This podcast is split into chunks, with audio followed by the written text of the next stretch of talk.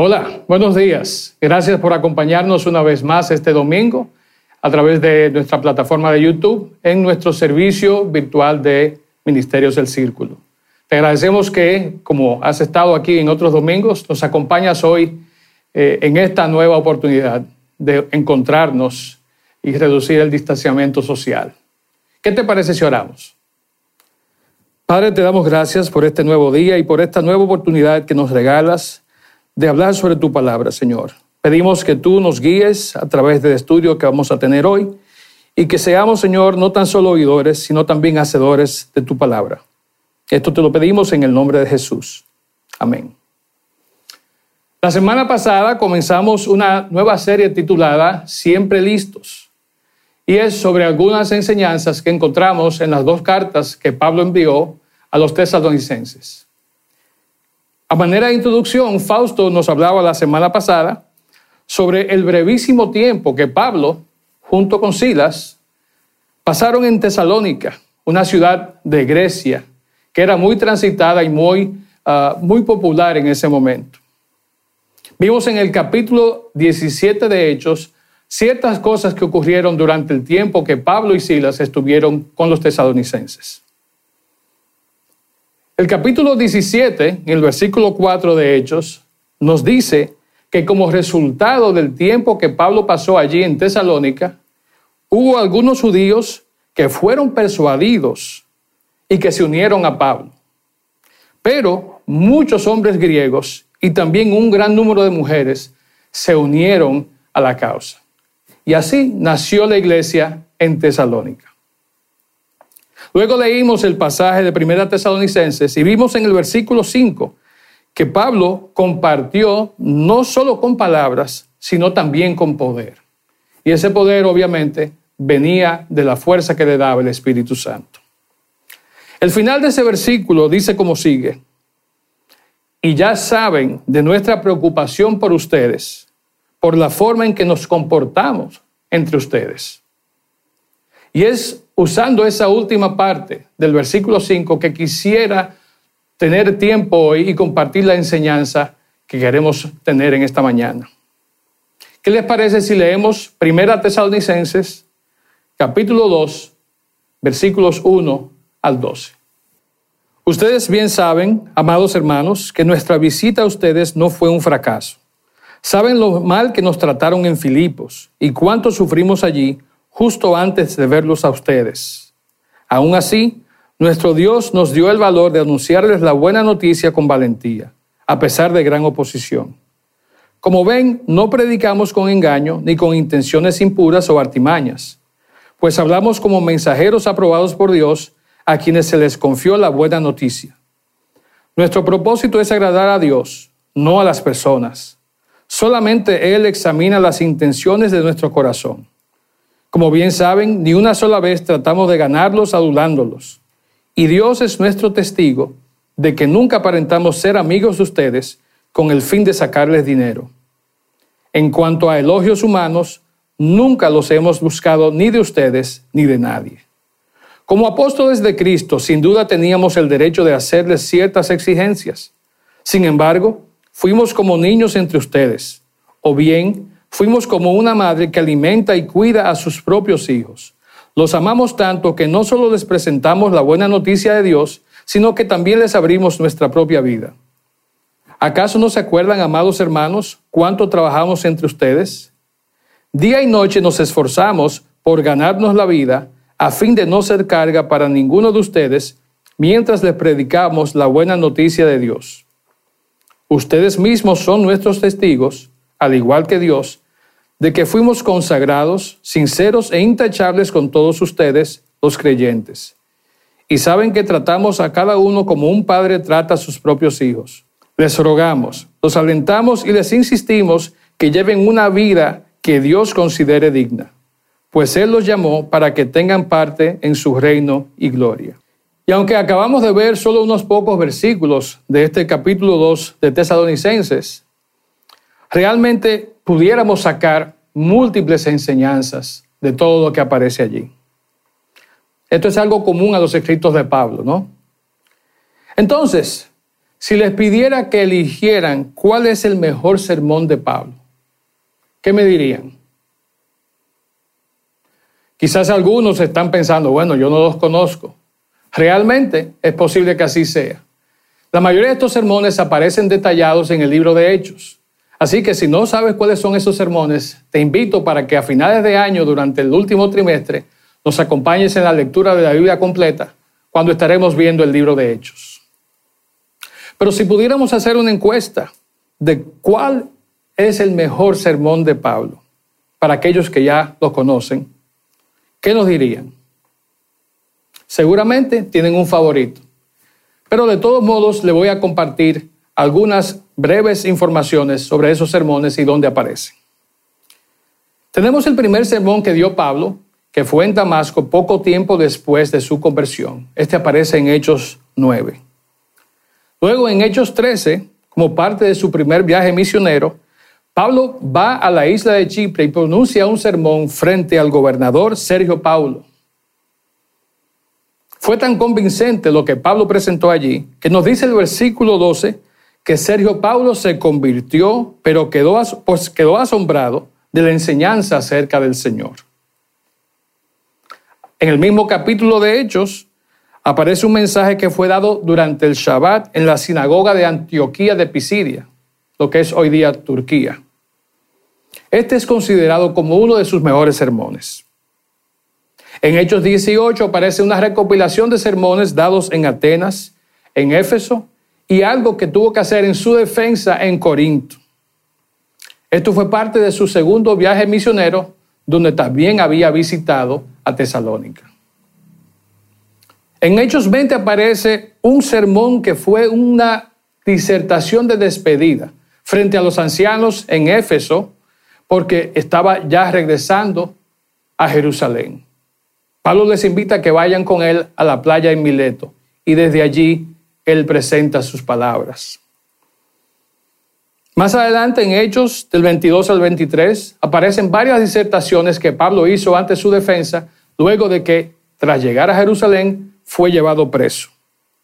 En Hechos 24 al 25 aparecen otras disertaciones más que tuvo que hacer en su defensa, esta vez frente al gobernador Félix y luego ante su sucesor, el gobernador Poncio Festo. Él estuvo preso en Cesarea por más de dos años y se vio precisado a defenderse. Finalmente, en Hechos 26, aparece un conocido sermón de Pablo que da frente al rey Agripa. Este famoso sermón de Pablo es conocido porque al final de él, el rey Agripa le dice, por poco me persuades a ser cristiano. Visto todo lo anterior, si tuviera que elegir el mejor sermón de Pablo, muy probablemente yo elegiría el del capítulo 26 de Hechos. Sin embargo, si tuviera que elegir el sermón más importante de Pablo, esa no sería mi elección. Personalmente creo que el mejor sermón de Pablo, y no tanto el mejor, sino el más importante, lo dio Pablo, según vimos en los pocos versículos de Hechos, capítulo 17. Fue el tiempo en que Pablo vivió entre los tesalonicenses. Posiblemente este planteamiento que les hago traiga algunas, eh, algunos conflictos, algunas eh, divergencias, porque como vimos la semana pasada, Pablo pasó muy poco tiempo allí. Y lo que se conoce de lo que Pablo hizo está resumido en apenas tres versículos. Vimos en Hechos 17, 1 al 3, que dice que más tarde Pablo y Silas llegaron a Tesalónica donde había una sinagoga judía. Como era su costumbre, Pablo fue al servicio de la sinagoga y durante tres días de descanso usó de las escrituras para razonar con la gente. Explicó las profecías y demostró que el Mesías tenía que sufrir y resucitar los muertos decía Pablo, este Jesús de quien les hablo es el Mesías. Eso es todo. No hay más información ni hay más detalle de lo que Pablo dijo en esas tres oportunidades en la sinagoga. Sin embargo, al leer este pasaje, entiendo que fue el mensaje más importante de Pablo, el que él dio frente a los tesalonicenses. no fue presentado de forma verbal o escrita, sino que fue dado a través de la vida que Pablo y Silas tuvieron frente a los tesalonicenses. Fue de la manera que él convivió con ellos, como él tomó tiempo para explicar las escrituras y para mostrar de manera práctica la palabra de Dios. Primera Tesalonicenses 2 y 8 al 9 que leímos dice, los amamos tanto que no solo les presentamos la buena noticia de Dios, sino que también les abrimos nuestras propias vidas. ¿Acaso no se acuerdan, amados hermanos, cuánto trabajamos entre ustedes? Día y noche nos, esforzamos por ganarnos la vida. Su mensaje principal entonces no consistió en llevar disertaciones de la buena noticia aunque las hubo, sino que Él lo hizo demostrando la realidad de esa buena noticia. No consistió en una exposición, sino en una experiencia. No fue una disertación, sino que fue un ejemplo práctico de su vida. Pablo logró convencer a los tesalonicenses viviendo y caminando por sus calles, visitando sus hogares y claro, hablando también en la sinagoga. Como dice la frase que se ha hecho muy popular en la última década por toda América durante campañas electorales, Pablo predicó con hechos, no con palabras. Y hablando precisamente de campañas electorales, es un tema difícil de evitar en nuestro país, hay una cosa que no deja de sorprenderme vez tras vez, y es como muchas de estas personas que optan por cargos públicos tienen la facultad de ir a una comunidad y presentar un mensaje convincente, haciendo muchas promesas, y luego ir a otra comunidad y dar un mensaje completamente diferente y a veces contradictorio con el que dieron en momentos antes en otro lugar. Lo triste es que esos mensajes, por lo general, hechos a la medida para el público que les está escuchando, están cargados de las famosas promesas de campaña que muy pocas veces se cumplen. Tristemente, esto sucede también con algunos predicadores de la palabra de Dios. Van de un lugar a otro llevando el mensaje de la palabra de Dios, pero lo adaptan, lo moldean al público que los está escuchando. Quizás muchas veces lo hacen para no ofender, para no desmotivar a quienes les oyen. Pero igualmente, como el de los políticos, estos mensajes también van cargados de promesas de campaña que tampoco se cumplirán. Este obviamente no era el caso de Pablo. Su presentación del Evangelio era consistente, vez tras vez. No variaba de esencia, siempre clara, siempre directa. No ocultaba ni modificaba su mensaje. Pablo nunca rebajó sus normas, sus estándares, buscando popularidad.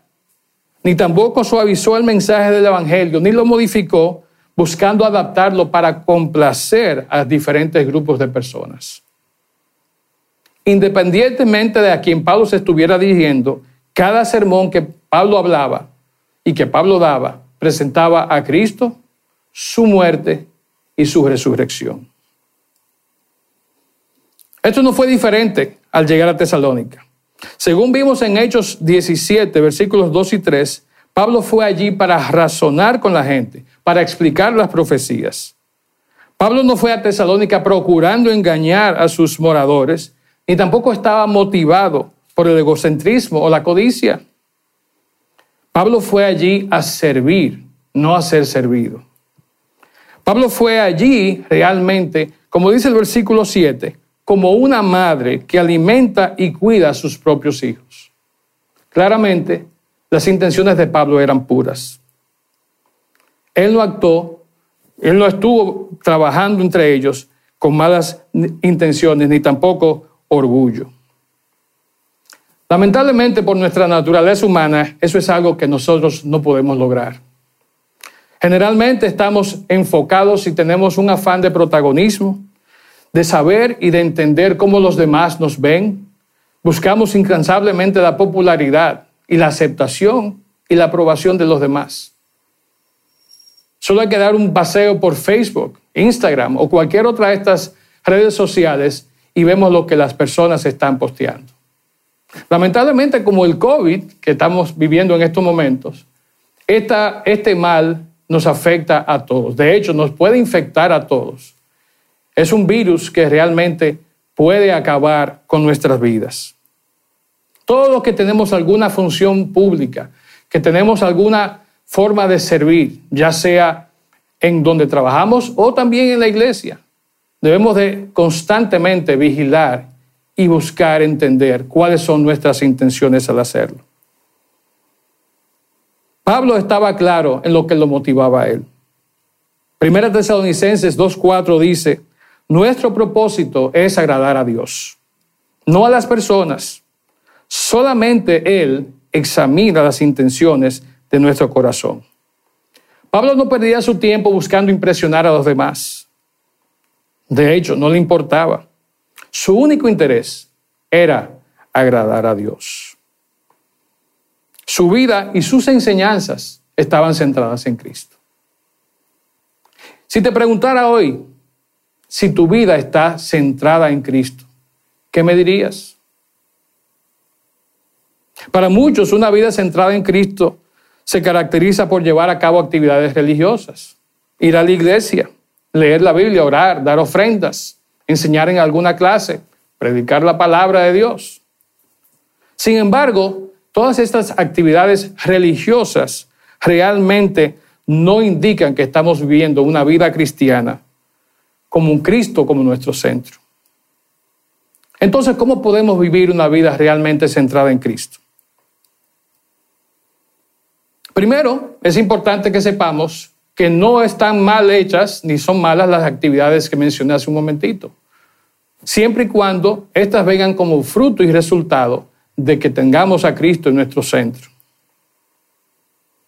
Debemos entonces redireccionar nuestras vidas, nuestro enfoque, para que esté enfocado en Cristo en su centro. Debemos reconocerle a Él como nuestro Señor y Salvador. Y debemos buscar, sobre todas las cosas, agradar a Dios. Concluyo compartiéndote algunos elementos de lo que es una vida centrada en Cristo. Una vida centrada en Cristo reconoce que Él es la fuente de todo lo que somos y de todo lo que tenemos. Una vida centrada en Cristo admite que solo en Él tenemos la capacidad moral para cumplir con los estándares bíblicos y vivir una vida santa. Una vida centrada en Cristo acepta que Él es la motivación y que Él es el centro de todo. Lamentablemente dejamos poco espacio para Cristo en nuestro cristianismo. Por eso muchas veces fracasamos o no somos tan efectivos como pudiéramos serlo. Finalmente, una vida centrada en Cristo asume la gloria de Cristo como brújula que da la dirección a todas las cosas en nuestra vida. Nuestra vida entonces deja de estar controlada por nosotros, por nuestros deseos y por aquellas cosas que creemos nos dan aprobación delante de los demás. Para finalizar, quiero hacerles la misma invitación que hizo Pablo a los tesalonicenses en el capítulo 2, versículo 12.